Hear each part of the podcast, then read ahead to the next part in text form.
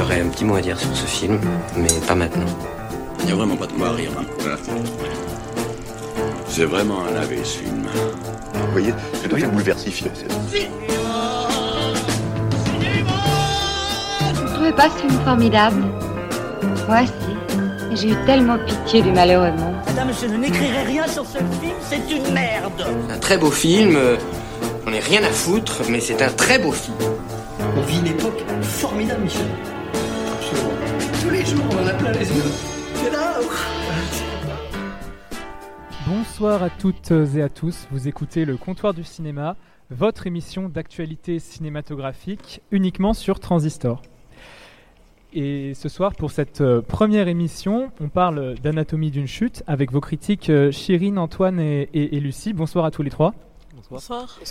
Alors avant d'entrer dans le, vif du sujet, je présente rapidement le principe de cette émission. Une fois par semaine, on va essayer, la tribune des critiques débattra autour d'un ou de deux films en salle, puis chacun, chacune vous donnera euh, son conseil de la semaine. Toujours en lien avec le cinéma, il pourra s'agir aussi bien d'une rétrospective que d'une exposition, d'un ouvrage, d'une sortie sur les plateformes ou en DVD, d'un anniversaire ou bien sûr tout simplement d'un film en salle.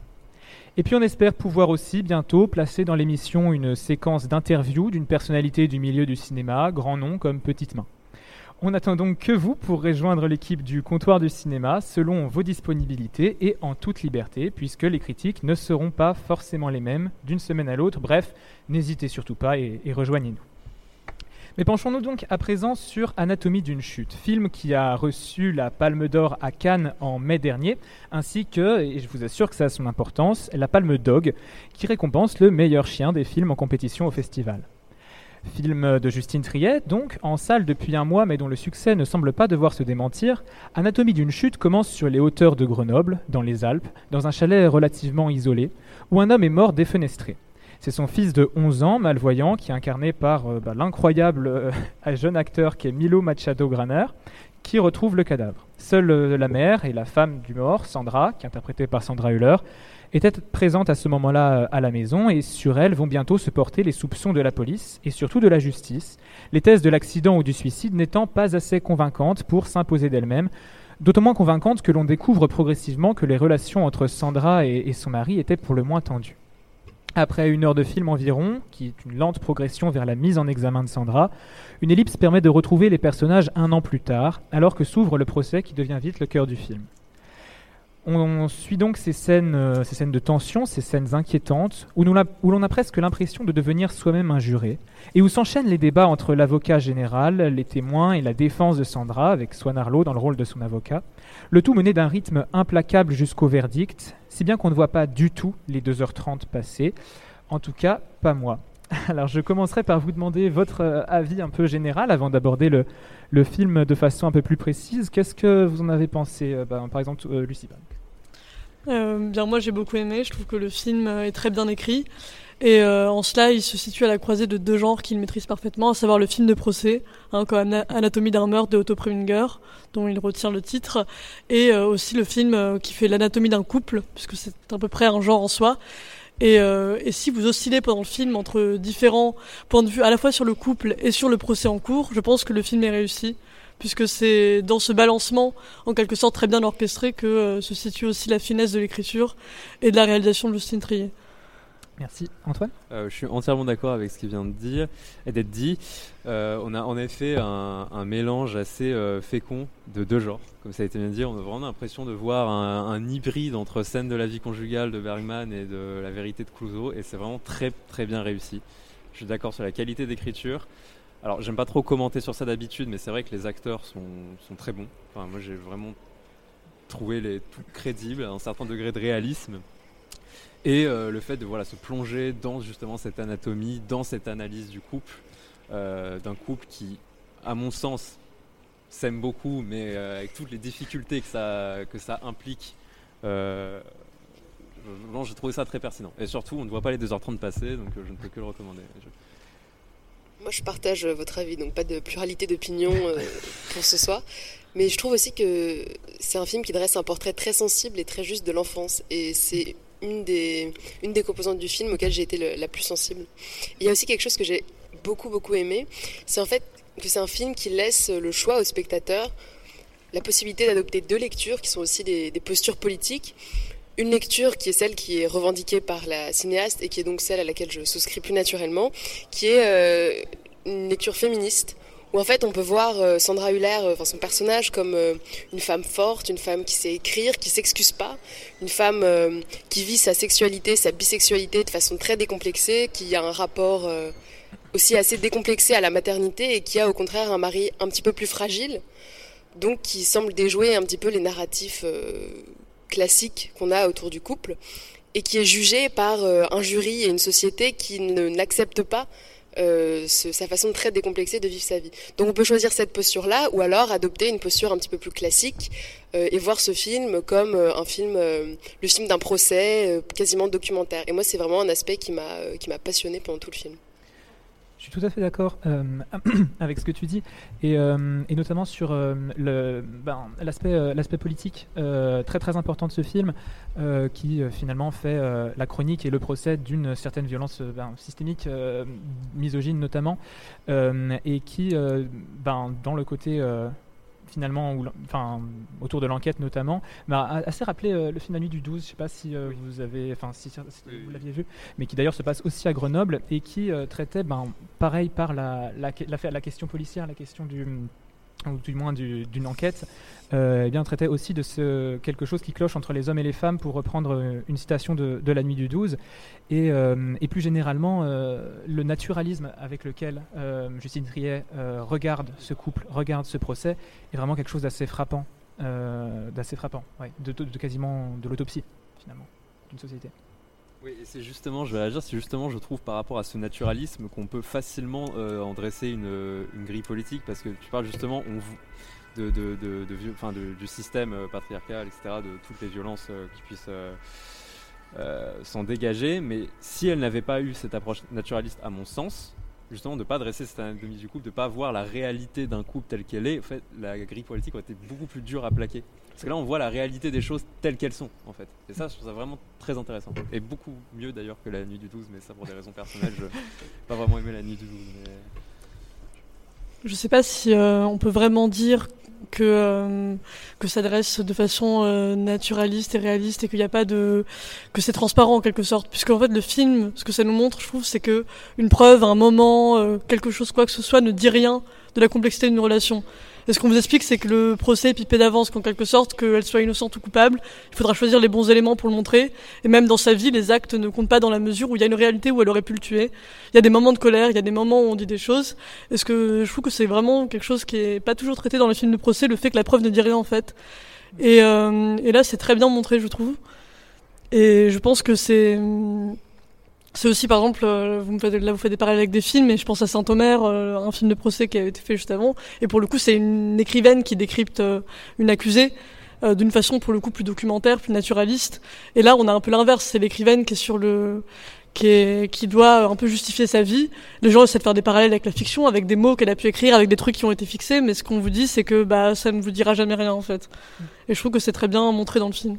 Oui, euh, je suis tout à fait d'accord. Euh, la, question de la littérature euh, dans le film est vraiment très très intéressante, qui met en question notamment l'autofiction et, et le, regard qui est posé ici, avec ben, la littérature qui est présentée comme une preuve, comme un, élément à charge contre, contre Sandra dans le film. et puis, puis c'est même d'ailleurs un des il y, y, a beaucoup de violences, enfin il y a une, beaucoup de violences différentes qui sont montrées dans ce film, mais une des plus intéressantes à, à, à mon avis, c'était, enfin c'est dans la courte, euh, le court extrait d'une émission que, bon, qui est d'ailleurs le plateau de C'est ce soir avec Karim Rissouli, mais peu importe, euh, et, euh, et, une plateau d'une émission où des gens débattent autour des livres et autour de la personnalité de Sandra, et qui disent notamment quelque chose, alors j'ai plus la citation exacte, mais qui était une écrivaine qui tue son mari, c'est beaucoup, c'est beaucoup plus intéressant qu'un prof qui se suicide. Et, et effectivement, il y a toute cette question de la violence qui moi m'a vraiment, enfin de, de, toutes sortes de violences qui ont été vraiment très intéressantes dans le film, donc notamment avec cette, enfin, cette, ça, ça, mais euh, enfin, je pense aussi à la question de la, de la communication et de la langue, euh, qui, euh, enfin, qui, qui, a un rôle assez important aussi dans le, dans le film. Je sais pas si l'un de vous. La, la, langue, c'est assez flagrant parce qu'en fait, personne ne parle sa langue maternelle. C'est-à-dire qu'ils ont trouvé une sorte de langue commune pour se communiquer, mais communiquer entre eux, pardon.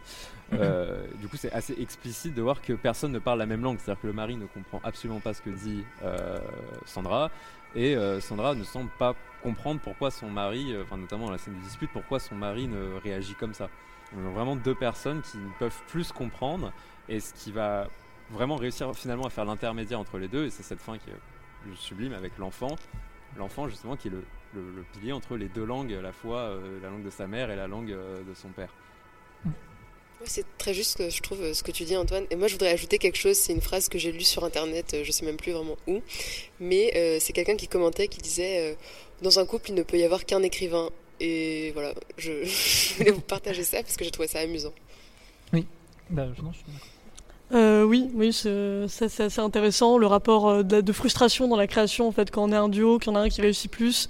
Il y a plein de films qui racontent ça, mais celui-là raconte très bien pour le coup. Et c'est amusant parce que bah, là, vous citiez l'émission littéraire, mais c'est Arthur Harari, le mari de Justine Trier, qui joue, euh, qui joue euh, l'intervieweur. Et justement, on se pose des questions sur quel est leur rapport tous les deux. Ils font du cinéma, ils ont leur vie, leur succès.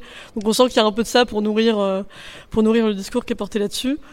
Euh, mais ce que je trouve intéressant, euh, pour moi aussi, on peut une citation du film La haine, c'est euh, ce n'est pas la chute qui importe, c'est l'atterrissage. Et je trouve que le film dit l'inverse, c'est-à-dire qu'on s'en fout euh, de l'impact. Ce qu'on veut nous raconter, c'est le processus, c'est la chute avant qu'on arrive là, en fait. Et euh, je pense que c'est vraiment cette anatomie-là, ce, la façon dont c'est raconté, la façon dont on va expliquer comment dans ce couple-là on a pu partir d'un point pour arriver à ce point-là pour le coup, ça est très fine. Et le fait qu'il y ait le point de vue de l'enfant, qui finalement est exposé à toute cette violence, à la voracité des médias, il, lui dit d'ailleurs à la juge, euh, je vais, t'inquiète, c'est pas, grave si tu m'interdis le procès, je vais le voir sur internet en fait. Et c'est même plus violent. Donc elle accepte qu'il regarde le procès et qu'il soit exposé à cette- tous ces trucs d'adulte.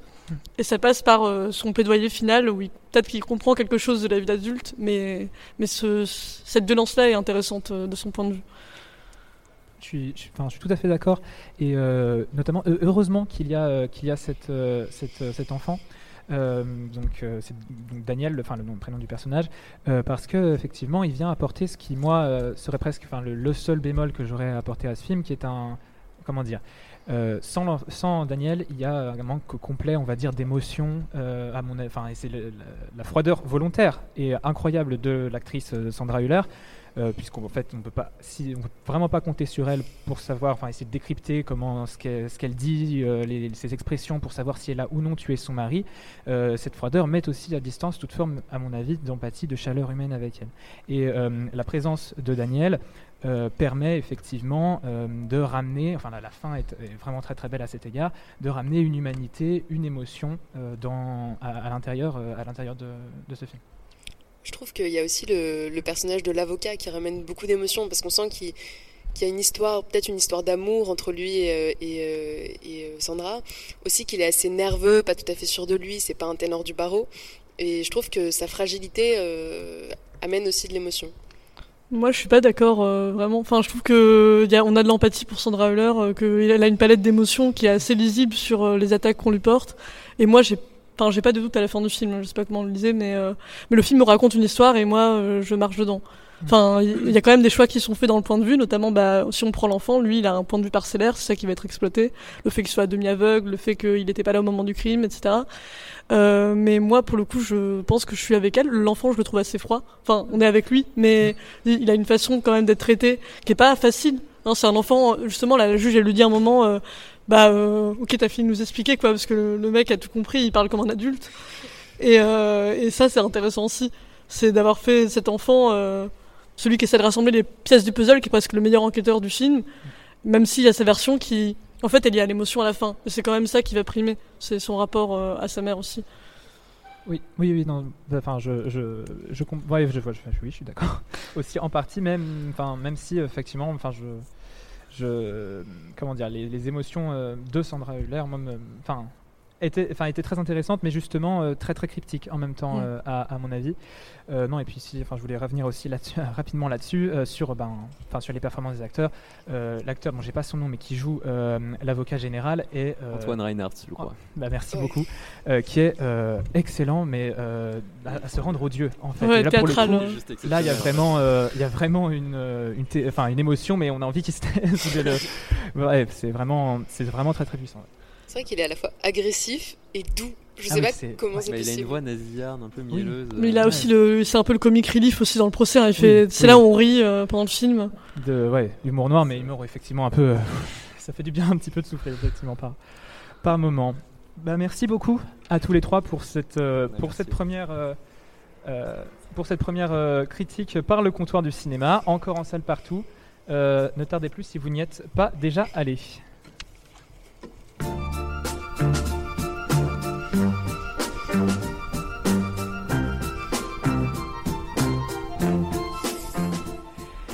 Et avant de conclure l'émission, vos critiques vous donneront leurs euh, conseils de cinéma et on commence avec Lucie.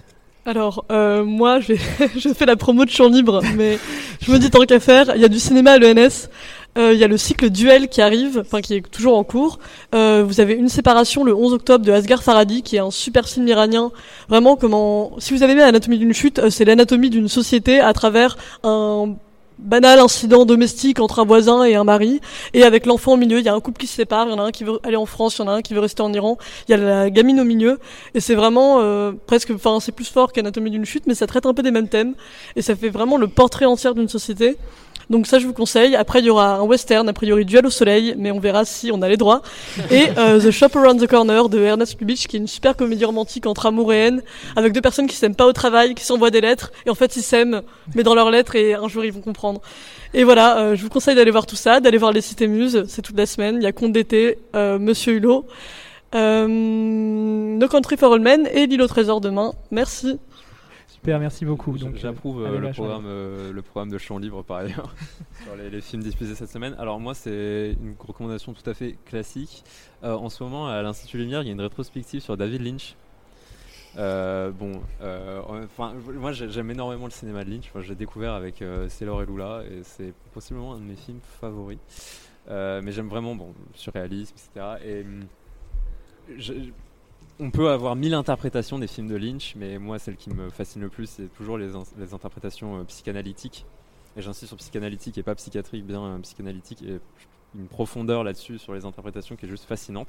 Et j'ai un deuxième conseil, cette fois-ci pour le futur. Euh, cette semaine, il y a la bande-annonce du prochain film de Bruno Dumont qui est, qui tombé. Et moi, c'est vrai que j'aime énormément Bruno Dumont. Donc je vous conseille d'aller regarder cette bande-annonce. C'est Star Wars filmé dans le nord de la France euh, par Bruno Dumont. Euh, donc ça ne peut que être fantastique à mon sens. Donc si vous ne connaissez pas Bruno Dumont, allez voir ses films, c'est juste fabuleux. Merci beaucoup, Chirine. Euh, moi, c'est aussi euh, en lien avec l'Institut Lumière, vraiment la pub de l'Institut Lumière ce soir. Euh, mon conseil, c'est d'aller voir la rétrospective Annie Girardot à l'Institut Lumière. C'est une comédienne que je trouve bouleversante, qui a été très très populaire dans les années 70 et qui a été un petit peu oubliée dans les années 90 et qui est vraiment maintenant est célébrée, mise à l'honneur. Et c'est une belle chose, c'est une bonne chose, je trouve, de la redécouvrir. Euh, et parmi les films qui sont projetés, alors il y a Rocco et ses frères que je suis allée voir samedi, euh, qui, vous fait vaciller à la sortie du cinéma. Vraiment, vous sortez du cinéma, vous, vous savez plus marcher, vous savez plus comment vous vous appelez. C'est voilà. Euh, Il y a aussi Elle boit pas, elle fume pas, elle drague pas, mais elle cause d'Audiard. Un homme qui me plaît de Claude Lelouch et Tendre poulet de Philippe de Broca. Alors foncez-y. Merci beaucoup. Et oui, gros coup de cœur pour euh, un homme qui me plaît, euh, la musique d'un homme qui me plaît notamment est, très belle. Et enfin, mon conseil à moi, bah, pour changer, c'est aussi à l'Institut Lumière, mais c'est encore quelque chose d'autre. C'est la nuit Nicolas Cage, le 30 septembre euh, prochain. À partir de 20h, l'Institut projette quatre films importants dans la carrière de cet acteur bah, éclectique, hein, culte autant pour les mêmes que ses films plus ou moins nanardesques ont pu inspirer, que pour ses performances véritablement remarquables de profondeur ou de grande comédie. Celles des films qui seront donc à l'affiche de cette soirée, successivement donc Lord of War, Volte-Face, Arizona Junior et Les Ailes de l'Enfer. L'occasion de voir ou revoir sur grand écran des, explosions spectaculaires, bien sûr. Mais franchement, allez-y, ne serait-ce que pour euh, le premier de ces films, Lord of War, qui fait le portrait d'un marchand d'armes sans scrupules. Un film d'action, bien sûr, mais qui ne néglige pas du tout ses dialogues, qui sont ciselés, vifs et très drôles. Une traque haletante de Nicolas Cage par Ethan Hawke, et surtout une dénonciation impitoyable, mais jamais démonstrative, du trafic et de la vente d'armes, où les plus cyniques ne sont pas ceux que l'on croit. À mon avis, la discussion finale vaut à elle seule le détour. Eh bien, merci à tous les trois, Chirine, Antoine et, et Lucie, pour ce premier numéro du comptoir du cinéma. Merci aux auditeurs et aux auditrices et on se retrouve euh, très prochainement pour une nouvelle émission qui sera cette fois-ci directement disponible sur transistor.fr. D'ici là, portez-vous bien et si le cœur vous en dit de nous rejoindre, bah, n'hésitez pas à nouveau. Bonne soirée à toutes et à tous.